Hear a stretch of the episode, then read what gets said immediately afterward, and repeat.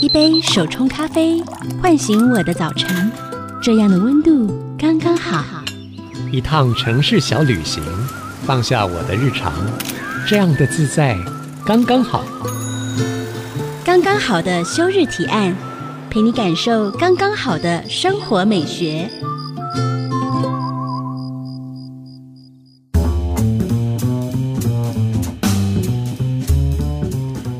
收听的是 IC 之音竹科广播，刚刚好的休日提案，我是主持人邱一轩。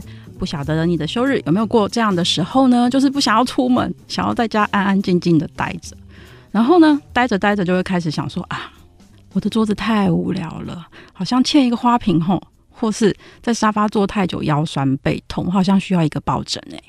你肯定会想要让家更舒服，甚至有自己的样子，而让家找到属于自己的风格，也是职业的一种哦。今天我们就邀请到空间风格师 Win，欢迎 Win。Hello，大家好，我是 Win，是翅膀的那个 Win，没错。哎、欸，其实我们比较常听到的是室内设计师哦，可以跟我们分享一下空间风格师跟室内设计师之间有什么不一样？最主要的差别会是什么？我先讲室内设计师好，因为室内设计师大家比较知道吧？对。那其实因为我自己本人也是做室内设计出来的，对。那我在纽约念书也是念室内设计的科系，这样。嗯。嗯，那室内设计呢，其实比较吃就是室内设计师它本身的美感跟美学。嗯。比如说，好像我们家里要住宅要装潢啊，要装修要设计，我们找设计师之前，我们会看他的作品嘛？对。那他的作品会有不同的风格。那会显示出说他擅长什么风格，对，比如说有些擅长工业风，有些擅长新古典，嗯、有些擅长现代风。嗯、那我们看到他的作品，觉得他很漂亮之后，我们就会觉得说，哎，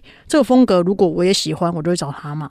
然后室内设计师就会借由自己擅长的风格去主导这个空间，他应该要怎么走这样子。嗯嗯、那空间风格师呢，跟室内设计师刚好相反，嗯，他主要是比较吃重客户他个人的生活风格。嗯意思是说，就是客户他的个人生活风格会比较会去领导这个空间它的走向。嗯，所以呢，空间风格师他一开始一定会先咨询咨商，或者说去了解客户他的想法，还有 lifestyle，那以及他的生活的美学是什么。那了解了这一块之后，再把他的生活风格放到空间里面去，让他的生活风格去主导这个空间。所以，空间风格师这个职业的崛起啊，可不可以说是因为其实大家其实对于室内设计都有一点熟了，然后其实我们接触国外的讯息也很多，我们常常听到什么北欧风啊，或是日本的 style，或是工业风，那大家有一些这种风格资讯的时候，就会开始想说，哦，那哪一种风格比较适合我，或是其实他们有一点概念说。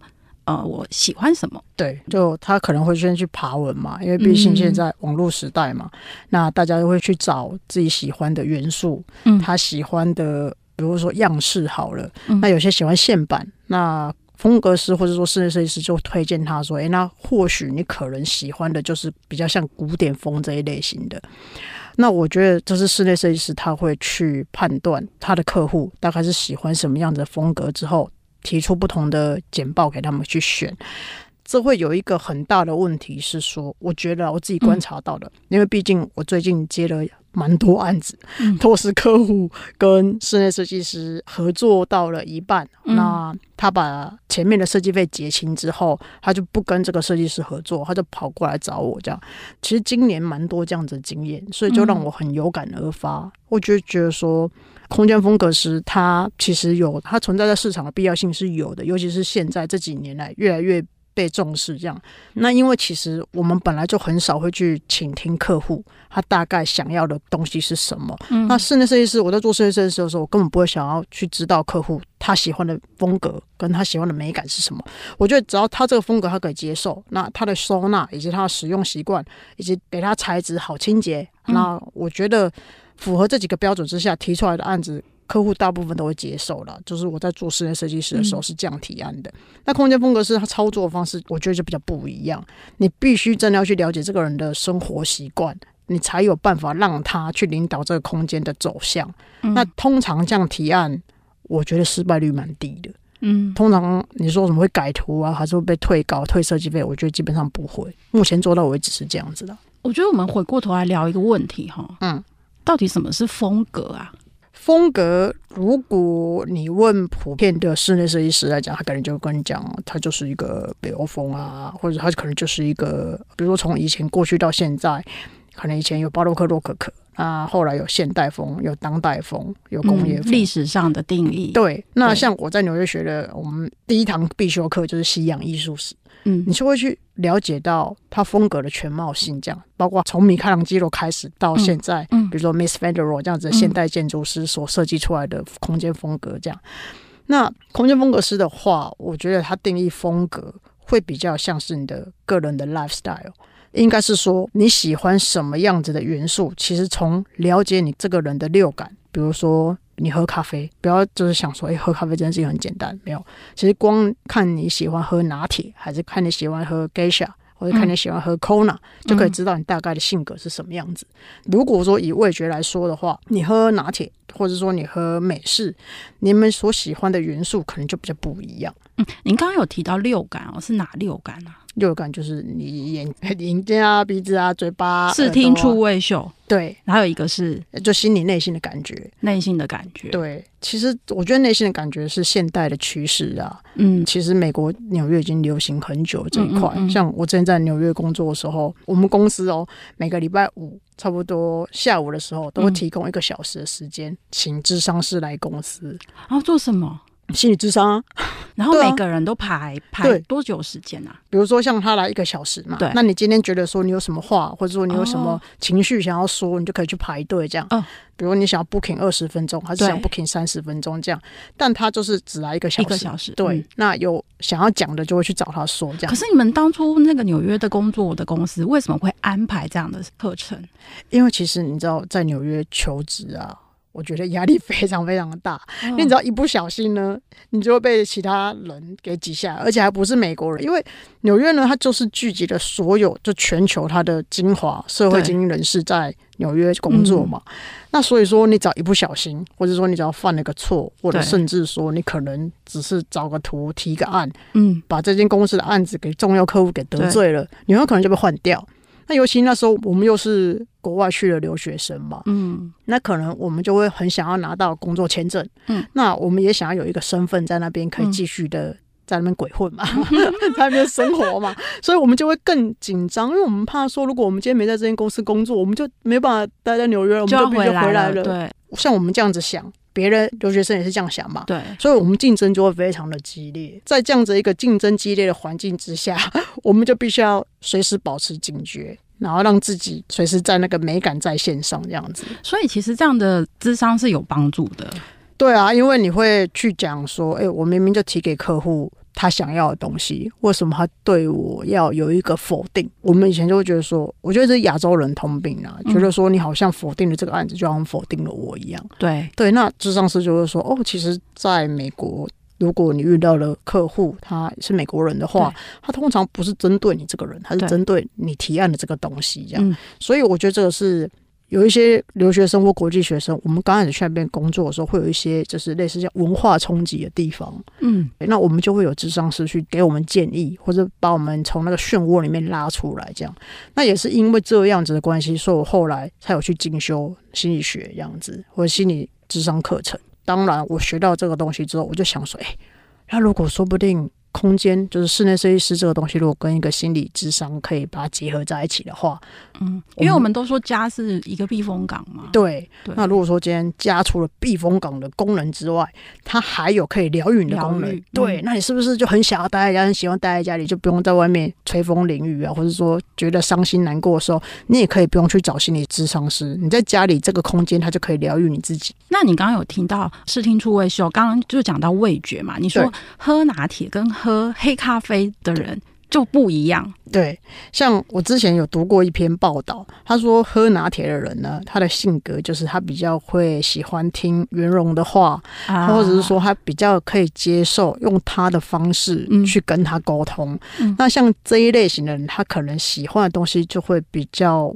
没有有棱有角这样子。嗯，就像牛奶比较圆润。对，没错，就比较滑顺的那种感觉。嗯、所以你只要跟他沟通，像我觉得设计师。或者是说，呃，你是空间风格师，你去跟客户提案，你大概知道他喝什么，你就知道说你要用什么样子的话术，哎、欸，话术，什么样子的方法去跟这个人做聊天，那就很容易成功嘛。嗯、那喝美式要喝黑咖啡的人，他就是尤其是那种不糖不奶的，他就喜欢讲话很直接的。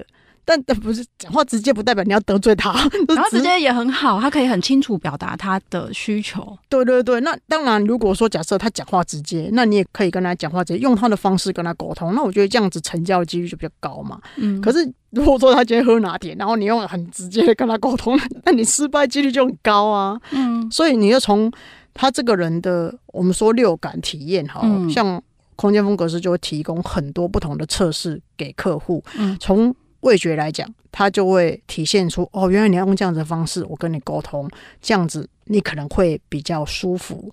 那在选择材质样式上来讲的话，我可能就会大概知道你的喜好是什么。嗯，所以就有点像就是在做心理测验，就是其实网络上很多心理，大家就很想知道说哦，我这是什么样的人什么的。然后，但是针对于你的 lifestyle，然后可能从他的喜好、他的视听触味嗅或是心理的感觉，然后去找到他可能比较偏向喜欢什么样的风格。对对对。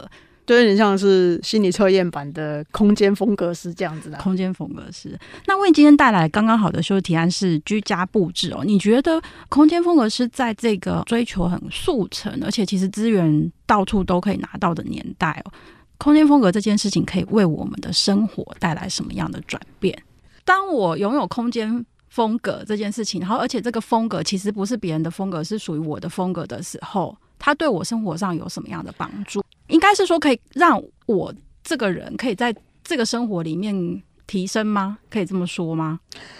或是归属感？我可以举例说明。我觉得应该是说，我以前啊，坦白说，我以前就是一个美感草包之外，我个人也没有什么太大的 lifestyle。说实在话，那我会开始慢慢的重视居家布置这个东西，然后我会开始觉得说，空间氛围这件事情很重要的时候，其实在我有一次在纽约。就是下班周休二日这样，然后在周末时候，我想说，哎、欸，我不知道我以后要去哪里耶、欸，我总不能就是回台湾，然后或者说在纽约工作一辈子。然后那时候刚好遇到我父亲过世，这样，嗯、所以就整个很人很茫然。嗯，那后来呢，我想说，是不是应该好好规划一下自己的人生未来这样。嗯在那个空间，我就想了好久，我想哦，我想不到好闷哦，这样。嗯、后来刚好我室友就带了一条皮毯回来，对，然后那个皮毯是彩色的，然后说哎、欸，送你一条，那我就把那个皮毯挂起来，我觉得我心情好好，我觉得好舒服哦。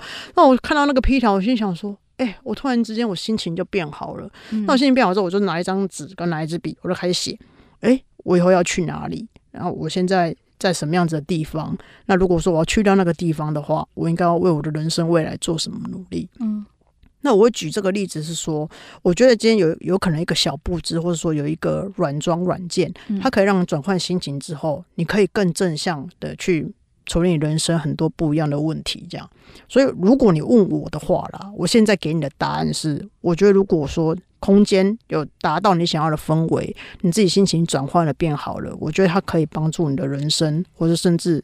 你自己本人的性格更正向，那像我刚刚那个例子，它就帮助了我自己找到我自己想要走的路，这样子。嗯，所以在呃一条毯子，或是在一个呃有空间风格属于你的空间风格的美学里头，你可以感到抚慰哦。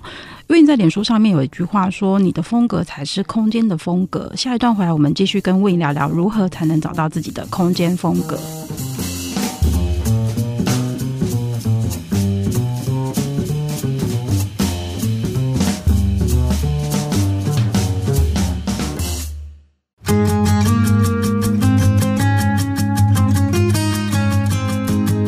到刚刚好的休日提案节目现场，我是主持人邱一轩。今天邀请到的是空间风格师 Win。其实我们常听到说，哦，北欧风啊，工业风啊。其实我觉得风格只是一个让我们这些名词是让我们依循的标准而已。那今天 Win 要带我们的是从所谓的空间风格里面找到自己。那 Win 你自己通常会怎么引导来到你面前的人找到他们想要的生活风格？这个问题我等下回答，但是我觉得你一开始介绍的那个铺陈讲得非常好，忍不住想要夸奖你一下。那你说怎么样帮助客户找他们想要的生活风格？当然，空间风格是他基本的技能，就是轻装修加软装加六感设计嘛。嗯、那通常呢，我们在进入六感设计的测试的时候，我们其实会给他们做很多不同的测验。嗯，刚刚前面说的像心理测对心理测验，选 yes or no 这样子。对。那以视觉来讲，好，我们就会给他看很多不同的照片。那这个照片不仅只是空间照，他有时候会接触到时尚，或是说生活食材。建材，对，还有什么 fashion 之类的，嗯哼，还有化妆啊，对，或是说精品，我们会借由他的视觉去看他说喜欢还是不喜欢这样。啊、那借由不同很多很多，大概可能会有三百多张照片测试。那嗅觉嘞？那嗅觉的话，我们就会给他闻很多不同的精油，啊、哈那大概会闻三四十种。那还有香氛啊，嗯、或者扩香仪啊，嗯、会点不同的精油给他们去闻。嗯、那当然还有蜡烛，嗯、这个都会让客户去尝试。嗯、那触觉的话，做触觉最好玩的就是要把客户恐怖香吗？对，你怎么知道？我们就会拿那个一个眼罩把客户的眼睛遮起来，好恐怖。然后让你的手去摸这样子，我们会摸不同的建材跟材质的。那尤其是到地板的时候，如果客户想要的话，还可以让他脱袜子在地板上踩一踩。Uh huh. 我举个简单的例子来讲，像瓷砖好了。你可能踩在瓷砖上的感觉跟踩在木地板上的感觉不一样。那像最近有一个比较新的材质叫 SPC 的石塑地板嘛，嗯、你踩在石塑地板上面的感觉跟踩在那个海岛型木地板的感觉也不一样。嗯哼，所以我们就会做很多不同的测试，让客户知道说他的触觉碰到哪一块材质他会比较放松，啊、他喜欢什么样子的材质这样。因为通常我们如果用眼睛挑，脑袋就会干扰我们，就会觉得说哦，什么材质好像看起来比较干净，比较好整理，可是实际上你真的生活在里头，会发现你也许不见得会是喜欢的耶。对啊，就是因为我们是视觉动物嘛，所以你一定要拿眼罩把它遮起来，你才会触觉那个敏感度就会出来了嘛。嗯，我们以前不是说吗？就是当你眼睛看不到的时候，你的感官其实是非常强大的。所以做完这一套要要多久？三个小时。哦，不止哦，不止，真的假的？对，因为你还有就是我们说的感知能力嘛，就内心的感受，嗯、我们会做一些比较简单的心理的了解，这样子，那会去问你说你有不同的情绪，会带来给你什么样子不同的感受？对，那最重要的是说，我们会借由了解你的感知能力，你内心的感觉跟情绪，去问你说，那你现在如果假设你有这个负面的想法，你觉得你在哪一个空间？你可以让这个负面的想法慢慢的把它消融掉，这样，嗯，靠你自己的力量。那他就会跟你讲说，有些人可能会说客厅啊，有些人会说餐厅啊，还、嗯、有些人会说厕所啊、厨房啊，都有、哦。每个人喜欢的空间都不一样。对，这个是做内心感受的时候的测验。那当然也有，比如说像听觉啊，我们可能会播不同的声音啊，或者音乐啊给他听，去了解这个人他的喜好是什么，这样。嗯、所以这样一整套做下来，差不多我们会花到八个小时的时间。天啊，这感觉你可以去申请专利了。哎、欸，我的律师也这样跟我讲。对啊，因为我觉得这个太专业了，因为你可以协助他透过这些方法，然后找到属于他的风格，而不是别人的风格，而且别人没有办法套用、欸。哎，对啊，没错。所以咨询的方式其实蛮重要的啦，他会出现一个比较特别的状况，就是说他可能一开始跟你讲说，哦，我喜欢喝酸的，嗯，所以你就给我一些酸的东西就好。可实际上，我们可能冲了不同的茶或咖啡或一些饮品给他的时候，他后来就突然眼睛一亮，说，我发现我好像比较喜欢甜的。就会有这样子一个反应，会有，因为我曾经也去做过那种精油 SPA，然后那时候方老师他就给我两支精油，先用嗅吸选，然后我就一闻我就会喜欢一支，然后另外一支我就觉得不喜欢。可是后来就是方老师就跟我说，嗯，我非常建议你试试看那个你不喜欢的味道，因为这支其实有可能对你有帮助。我就说好，因为反正我就想说那就试试嘛。结果天哪，就是试出来感觉真的是有时候感官真的是不能相信，对。因为你一直不断的在成长跟长大，或者是说你可能每天遇到的事情都不一样，甚至你每天的压力也不一样，每天情绪也不一样，所以你的六感其实都在改变。嗯，那通常啦，我们以半年为基准来讲的话，这半年来你的感受是这样子。通常要过了半年之后，你的感受才会有可能一点点微调，这样。嗯、那除非有一些重大事情发生，嗯、像比如说我之前遇到一个客户，他就是离婚嘛，嗯、然后他来做这个案子之前，他跟她老公可能他们做出来六感是这样子的一个。测试结论。对，那他离婚之后，他自己跑来找我，因为他自己买了一个新房子，跟他小孩自己搬出去住。做完之后，他的六感跟他之前的六感是差非常非常多的。所以我会说，除了时间它会改变你的六感的感受之外，你重大事情发生，它也会让你的六感有一点不一样，这样。嗯，所以其实生活上有很多变化，但是空间有时候可以给你一些安定跟支持的力量。对。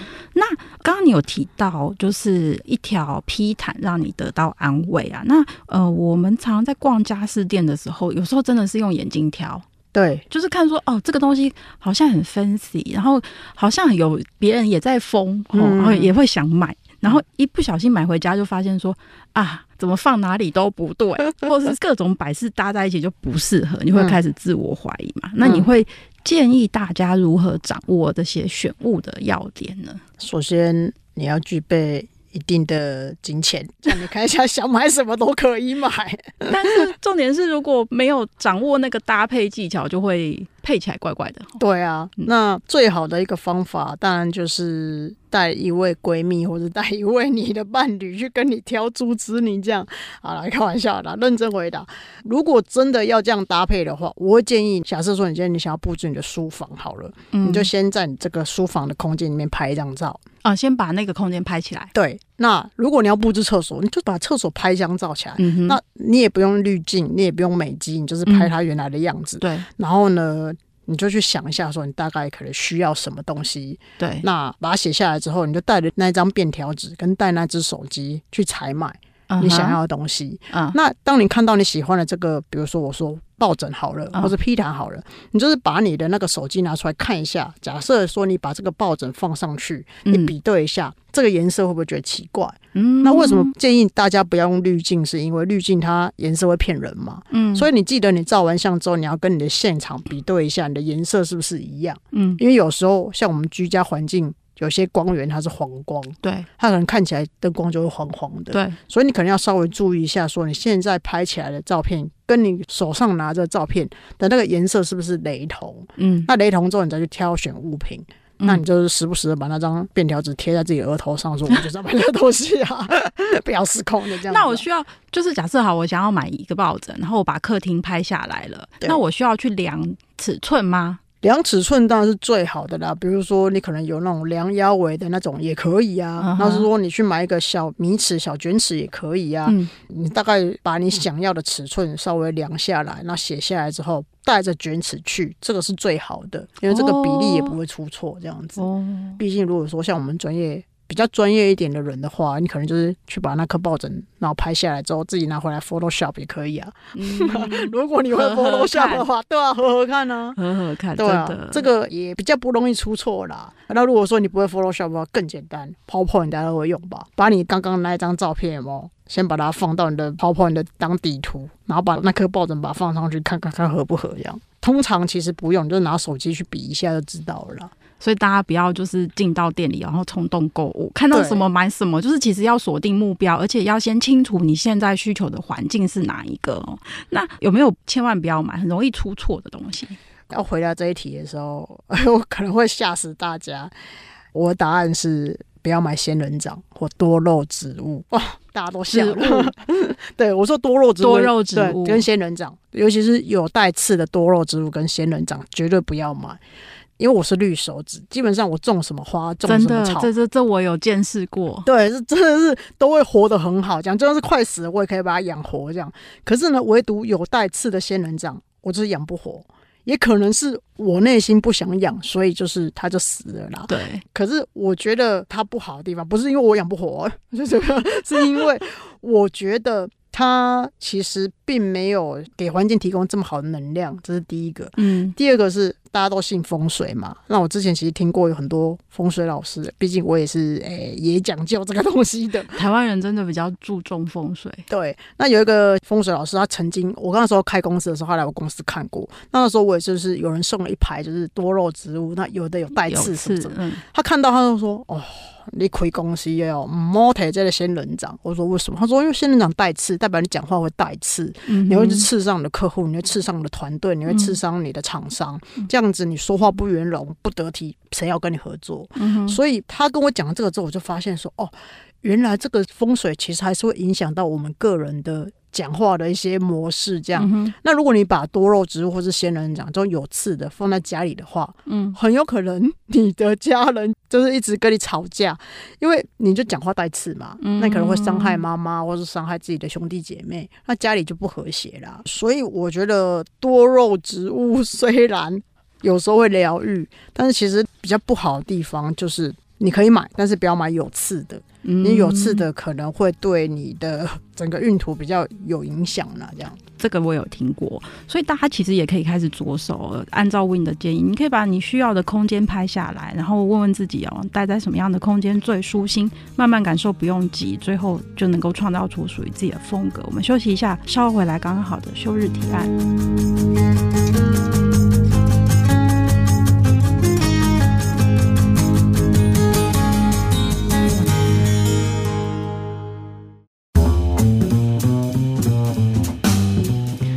回到刚刚好的休日提案节目现场，我是邱逸轩。上一段听完 Win 的分享，我想大家下回去采购的时候，心里就会比较有谱，要怎么样下手才不会买错。接下来我们要请 Win 跟我们聊聊布置空间的诀窍。如果说我今天想要快速转换心情，改变空间风格最快的是什么呢？什么样的东西可以最快改变空间风格？我觉得任何的软装软件都可以。比如说比较轻巧的，比如说像我刚提到的啊，披毯啊、抱毯啊、挂毯啊，这些都可以。那地毯其实也可以，那就是看你们想不想要家里有一块地毯这样。那地毯其实很多地方都有在卖，那蛮便宜的。比如说像 IKEA，它地毯就蛮便宜的。那通常啦，放地毯我都不太建议说你要放超过半年。那如果说它真的久了旧了，你就把它丢了就好，因为毕竟那个东西比较便宜，嗯，丢了不会心疼。如果说你想要把它沿用，比如说像夏天。跟冬天的话，你放个地毯可能就不一样，颜色也不一样，材质也不一样。那你差不多你要换季的时候，你就可以把地毯收起来，哎，等到下一季再拿出来用，这样。啊、对，所以我觉得一些软装软件其实都可以建议大家去着手去购买，这样。那甚至有一些疗愈小物，像网络上很流行那种拍卖商场，有一些疗愈小，比如说像香氛扩香仪哦，对，或者是说干燥花。这些也可以，嗯嗯嗯，因为你看，如果假设你种什么植物都会死翘翘的话，你就买个干燥花，它永远都不会死翘翘，但是它永远都长得一样，就这样子而已。我自己其实转换心情很快的方法，其实有时候是听音乐，就是进入某一种听佛经吗？没有，我还真极少听佛经，就是听，就是之前我们有采访过，可能也许就是颂钵啊，心情就会 calm down，或是我今天周末起来，然后想要心情很开，也许我就会听那种乡村的早晨的音乐，就会觉得心情就是很愉悦。对，听觉会有差啦，像我之前有一个客户，他跟我分享过，就是他前一阵子就是很想，因为他基本上要吃中式早餐，嗯、那因为他后来我帮他装潢好之后，我会帮他设计一个早餐吧。嗯、那从那天之后，他就很喜欢去吃可颂这样子，那他都会早上起来都会播法国音乐，然后泡杯咖啡给自己，然后呢去买个可颂来吃这样子。天啊，我觉得好舒服哦。对啊，所以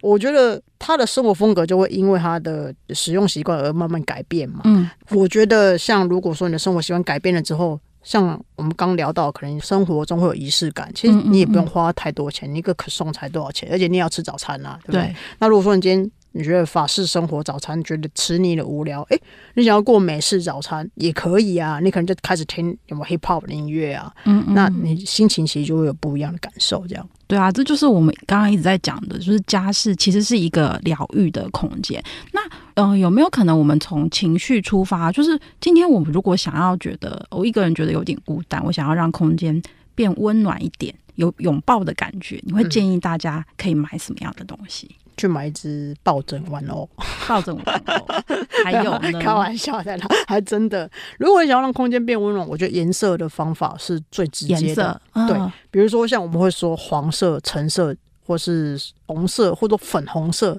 嗯、这些颜色它其实都可以透过视觉，嗯，可以让你感受到这空间有个暖度。嗯、那什么时候可以适合用这些颜色？就是可能是在冬天的时候这样。嗯那如果你夏天的话，这几个颜色我就不太建议用。嗯，夏天的话就可能比较建议用蓝色啊、嗯、baby 蓝啊，或者 baby 绿啊，嗯，或者说有点就是铁粉色这样子。嗯嗯，嗯我就觉得说这样子的颜色可以让你的心情变冷静，变冷静这样子。嗯，那呃，如果说在空间换季的时候啊，有没有什么样的迷思其实我们刚刚讲到地毯，对不对？台湾人其实有时候会觉得说啊，地毯就是很难清理呀、啊，如果家里有毛小孩更难处理呀、啊。就是有什么样的迷思，你常遇到大家在做空间布置的时候？就像是你刚刚说了嘛，之前其实很多客户来的时候，我说：“哎、欸，你的客厅其实可以放个地毯，或者说你的卧室可以放个地毯，因为如果你铺瓷砖的话，你脚你晚上要上厕所，你脚下来直接踩到瓷砖就很冰冷嘛。嗯，那其实你可以放地毯，它可以让整个空间有不一样的感觉之外，它对你的触觉也是有不同的体验。嗯，那其实地毯来讲，大家都觉得说啊，那地毯就是毛茸茸的啊，怎么样？其实没有，现在有很多材质，比如说像是那种。草编类的，或者有，它已经不是走这种棉质而已，它其实有很多不一样的新的材质出来了，像有短毛系列的，那或者是说，就像是刚刚说的是麻边类的，都可以在夏天使用。你主要就是第一个，你改变你的空间的不同的感受，给你带来不同的氛围。你其实看到有个竹编毯在那里。其实你光看起来你就觉得哦，夏天这样看好凉哦，这样真的就是大家不要想说，哎、欸，我买一个地毯，然后就一放一整年，对，真的还是要有换季的概念。还有什么迷思呢？我觉得哦。窗帘也是大家比较容易怎么说？是到底是要还是不要？还是要一层要两层？没有，其实窗帘现在已经不是只有那种蛇形帘了，或者是这种布拉那一种。现在窗帘现在有很多种，有风情帘，嗯，有卷帘，然后有拉帘这种的。我觉得都可以透过不同的材质，让空间有不一样的氛围。这样，嗯，那甚至现在有一些布料。它其实已经可以做到防尘螨，或者说它有里面有一些材质，它已经可以做到说让空间让这个东西使用久了之后它都不会起毛球的。嗯，也有这样子的一个材质上的变化，这样，所以。我们在跟客户做接触的时候，我们通常都会直接面对到客户他最大的问题，就比如说啊，那个呼吸系统不好啊，我用这么多布，对，真的到时候都都是整间都是尘螨啊，整间都会什么是有什么飞来飞去的灰尘这样。对，所以你可以透过你还是可以装窗帘，只是用不同的材质去呈现。现在的科技这么发达，有那么多不一样的新东西出来，我觉得大家是可以去尝试的。其实现在很多材质也有可能就是对健康比较有保障的。对，那呃，你在做的案子里头啊，有没有遇过什么案子让你觉得背后有很感人的故事的？我之前有遇过一个，这是我回台湾第二个的案子，我到现在我印象非常非常非常深刻，就是呢。那个女生她来找我做空间设计这样子，她跟她老公那时候还没有结婚，就是只是订婚这样子。嗯、那就是那个女生的妈妈也跟着来。那有一次我就跟这个女生在聊，我就说：“哎、欸，这是你妈妈还是？”男生的妈妈这样，那女生说：“哦，那是我妈妈。”我说：“哦，难怪我跟你长得好像。”我想说：“哎、嗯欸，男生的妈妈怎么跟你长那么像？”这样，嗯、那我就说：“那他以后是跟你住吗？嗯、就是那男生以后是跟他住吗？”他说：“对啊，就是以后就是我跟我先生，然后跟我妈妈一起住这样。嗯”那我就心想说：“哎、欸，奇怪，这个男生怎么没有跟他爸妈住？或者说这空间怎么不是只有他们两个住？这样，嗯、我就有点纳闷。”那因为案子做久了，聊久就会自然而然就跟客户变朋友吧。嗯，那有一次我们就是去喝咖啡的时候，他就自己跟我讲，他就说其实她老公就是跟她家人的关系不是这么的好，嗯、那甚至她有点自闭的倾向。这样，嗯、我说哦，对，难怪老公每次来的时候，他都用眼神跟我说话，他都不用嘴巴跟我说话的。那当然，装修的过程当中，因为装修我们通常都会过三四个月，尤其他们家蛮大，这样。嗯。那家里的有些元素，他可能就会，我们有时候会问一下他妈妈喜欢什么元素，嗯、那她老公喜欢什么元素，那这女生喜欢什么元素，然后把它 combine 在一起这样子。那在讨论的过程当中，我发现这个男生的话就比较多。嗯、当有时候我们在表达一些想法的时候，他有时候会表示认同。嗯、那我想说，哇，这个男生的改变蛮大的，这样。嗯嗯当然，后来状况好之后，他们就搬进去住了。这样，那因为我其实就是一个很鸡婆的人，你知道吧？只要客户搬进去住，我就会去巡点，去巡逻，去关心一下。对，就看哎、欸，你有没有觉得哪里不好啊？有没有哪些地方需要帮你们维修的啊？那你帮他改善这样。嗯嗯，那当我再去看到那个男生的时候，他其实他就变得很开朗。后来我就私底下就跟那个女主人，因为其实是朋友啦，就跟他聊天说：“哎、嗯。欸”我发现你先生他气色变得很好。他说：“对啊，他现在跟我妈住，跟我住，整个人就是变得很开朗。嗯，然后他跟他家人的关系就是也变好很多。这样，嗯、我就问他说为什么？他说因为他很喜欢待在那间小书房去研究他自己。然后我想说，哦，果然当初留那个小书房给他，其实是为了怕他跟他老婆吵架，他被关到那一间去的时候，他可以用的。想不到的那一个空间，居然可以帮助这个男的这么大。后来我再问那个男生说：“哎、欸，你喜欢的这个地方？”他说：“对啊，什么什么什么，我就超喜欢这里的。我每天早上都帮自己泡杯咖啡，坐在这里写写文章，我就觉得很开心。这样，真的人真的需要一个归属感诶，找到自己一个很棒的可以舒服待下来的空间，很不容易耶。对，所以这件事情让我印象很深刻啦，因为我觉得哦，你原本是那样子性格的人，可是你住了半年之后。”想不到你居然变了另外一个样子，这样。我想大家都感觉到，其实后疫情时代，人们开始重新拥抱生活的同时，对家的某种感受程度上也跟以前不一样了。而空间风格式的诞生，我想正好反映了这样的时代趋势。我们休息一下，稍后回来，刚刚好的休日提案。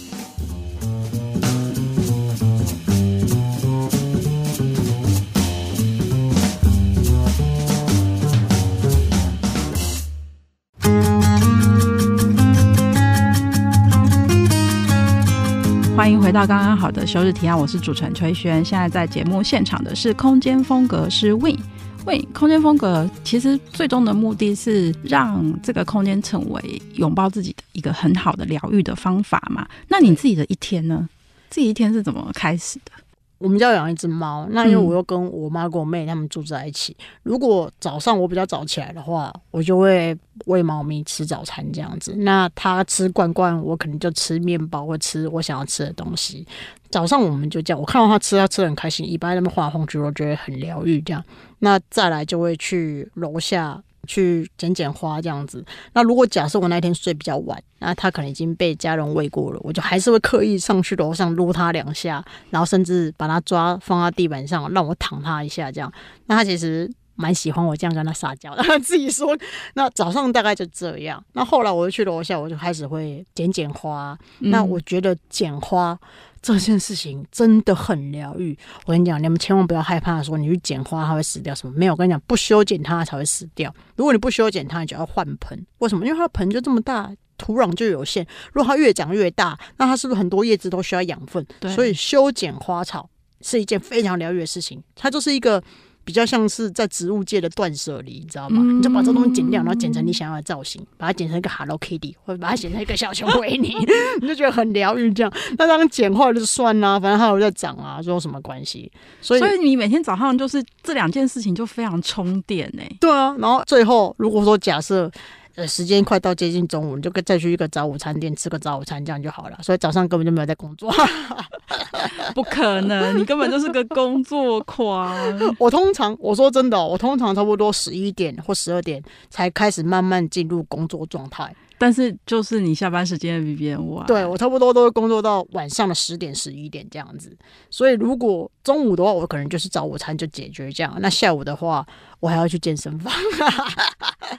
那你的休日的定义是什么？我其实基本上很少休息的。嗯、那如果说刚好遇到案子跟案子中间就是结束，那可能有几、嗯、一两天的时间休假这样。嗯、我要么就是去花东玩，或者要么就是出国。嗯，那如果说其他真的就是像比较短的假期那种一两天休息那种的，我可能就会在自己的公司画画，画亚克力画，或或画素描这样子。所以你还会就是休息的时候在家里画画？对，那之前是迷上就金箔画这样子，画亚克力的金箔画。那最近就是因为。我之前在高中的时候有得过素描冠军奖，嗯嗯，那我最近就想说，嗯，恢复一下我的虚荣心，来画一些素描好了。你从画画里面感受到什么？如果我回答平静，会不会很？就是也是很疗愈，也是很换一种方法而已。我觉得，其实，在画画的过程当中，你会觉得当下是没有人干扰你的，而且你就很专注在那个情境里面。嗯，那最好，我觉得最舒服的感觉，其实就是画完了之后。嗯，因为你画完之后，你觉得哇，这好好看，然后就把它 po 上网，或者说你可能就是把它照相给你的朋友或客户看。因为你在画的时候，你就会有个主题，你就想说，哎、欸，这幅画或许可以送哪个客户，或这个幅画或许可以送哪个朋友，这样。嗯嗯、那通常我想送的那一个人，他都会很喜欢。嗯、那我觉得最开心的那一刻，就是我把画画完了之后，我送给那个客户，或者我拍这个说，哎、欸，这个放在你家玄关好不好？嗯、他们都说好的时候，我就觉得哦，那一瞬间，我好像就是哎、欸，也疗愈到他，也疗愈到我自己这样子。嗯，所以其实我。觉得虽然你的工作非常的忙碌，但是其实你不管你开启一天的方式，或是你休日的方式，都很能够你找到可以疗愈你自己的方法。对啊，基本上客户最大的笑容就能够最疗愈我。我们很官方啊。如果对今天我们聊的空间风格有兴趣的，想要找到属于自己的空间风格，问我们可以去哪里找到你呢？其实你可以上网，FB 对，上网搜寻 Facebook 就是空间空间风格师就可以找到我。嗯、然后或者是说 IG，、嗯、你就打 WNG 一七五零也可以找到我。嗯、那我最近有在开课这样子，嗯，啊，教大家怎么样找到自己的风格。它算是空间风格师的入门课程，因为我发现这个职业。像我刚刚说的嘛，这个职业越来越被市场需要，嗯，所以呢，大家都越来越想成为空间风格师。当然也有新手啦、小白啊，或者是说有一些室内设计师他想要转做空间风格师的也有，嗯，建筑师想要转做空间风格师的也有，嗯。那在这样的一个时代转换的一个关键点，我有开一些课程，那它是入门课程，这样就是大家可以来听。那你来听了之后，你大概就会知道说空间风格是在玩什么。那甚至有一些客户他。来做完六感设计之后，他觉得说：“啊，我每次都要好像有什么事情发生，我都会找你做六感，然后再改变自己的居家风格，觉得这样好麻烦，不如我自己就去来上的课。”我想变就变，嗯、然后我也不用去依靠谁这样子。对，也有这样子的一些 TA 群会来报名上课，这样。嗯，就是其实找到疗愈自己的方法哦。谢谢 Win 今天带来精彩的休日提案哦，让我们了解，只要透过一些家事啊、物件或是感受上的变化，就能够转换出截然不同的心情哦。谢谢 Win 今天的分享。